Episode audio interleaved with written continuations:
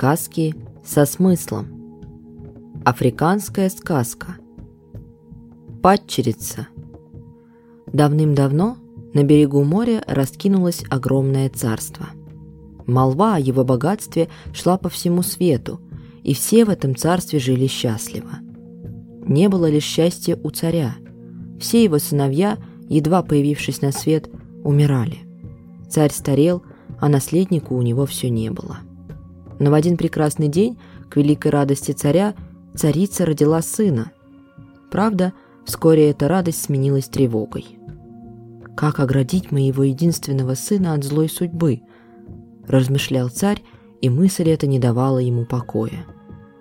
Чтобы отвести от сына злых духов, царь решил сохранить его имя в тайне до тех пор, пока он не станет взрослым. Пусть имя мальчика будет известно только его дяде да мне – Шло время, малыш рос и, наконец, превратился в красивого и сильного юношу.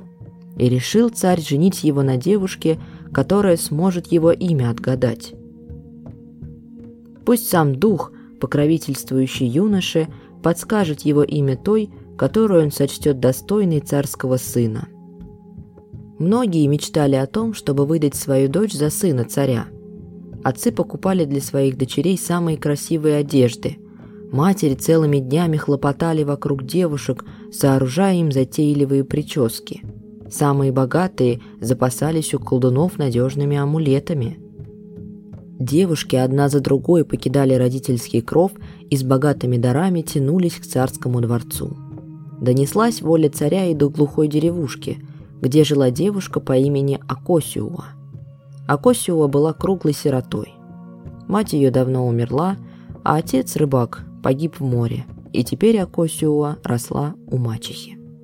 Мачеха ненавидела ее только потому, что Акосиуа была красивее любой из трех мачехиных дочек.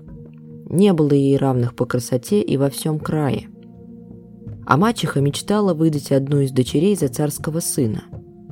Купила она им все самое красивое, и стали они собираться во дворец. А падчерице мачеха приказала Перебери кукурузу и проса. Подмети в доме и во дворе. Перемой да перечисти все. А тогда уж иди куда хочешь. Хоть во дворец ступай. Людям на посмешище. Горько вздохнула Акосиуа. Да делать нечего. Увидела она, что Абра, Яуа и Ама уже нарядились и отправляются в путь, и подбежала к ним. «Сестры мои милые, не держите на меня зла. Дороги во дворец я не знаю, а спросить мне будет некого. Помогите мне. Когда дойдете до развилки, положите на дорогу ко дворцу зеленую веточку акации, а на другую дорогу, что ведет к темному лесу, бросьте сухую ветку пальмы. Обещали сестры сделать все так, как она просила. Но, когда дошли до развилки двух дорог, самая злая и уродливая из сестер ненавидевшая сироту пуще мачехи, сказала, что это мы будем помогать зазнайке. Ишь думает, что она красивее всех на свете. Положите-ка засохшую ветку на дорогу ко дворцу, а зеленую веточку бросим на дорогу к темному лесу. Чего нам бояться?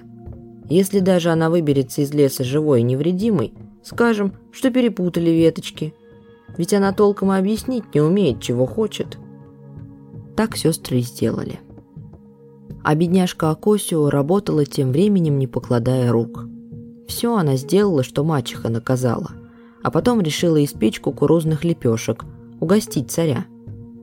Акосио хорошенько растерла кукурузные зерна, приготовила из муки вкусные лепешки, завернула их в свежие банановые листья и положила в свою старую, потрескавшуюся посудину. Девушка умылась, надела ветхую одежонку и тронулась в путь. Как только подошла к развилке дорог, налетел вихрь. Подхватил он с земли обе веточки, закружил их и швырнул засохшую ветку пальмы на дорогу к лесу, а цветущую веточку акации опустил на дорогу ко дворцу. По ней пошла Акосиова дальше. Шла она, шла, смотрит, старичок стоит. Позвал он девушку.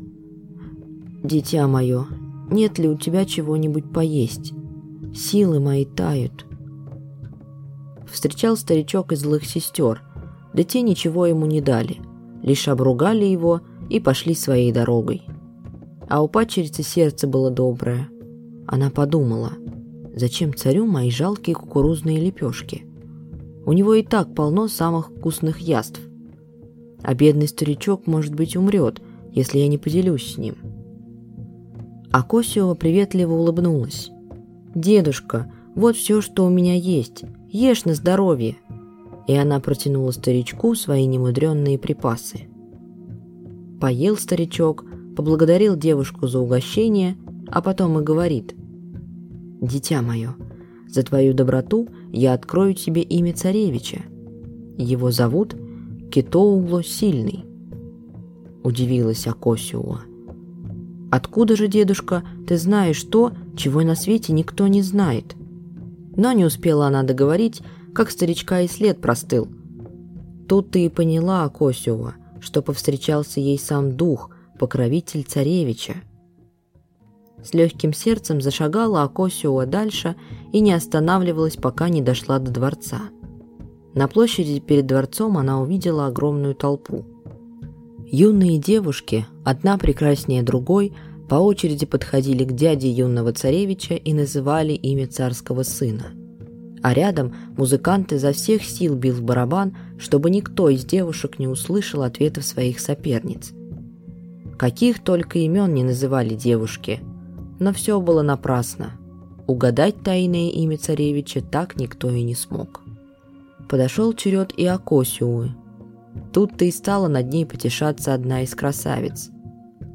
«Жалкая простушка! Неужели ты и в самом деле надеешься угадать имя царевича? Ведь дух не захотел открыть его даже нам, таким богатым и красивым!»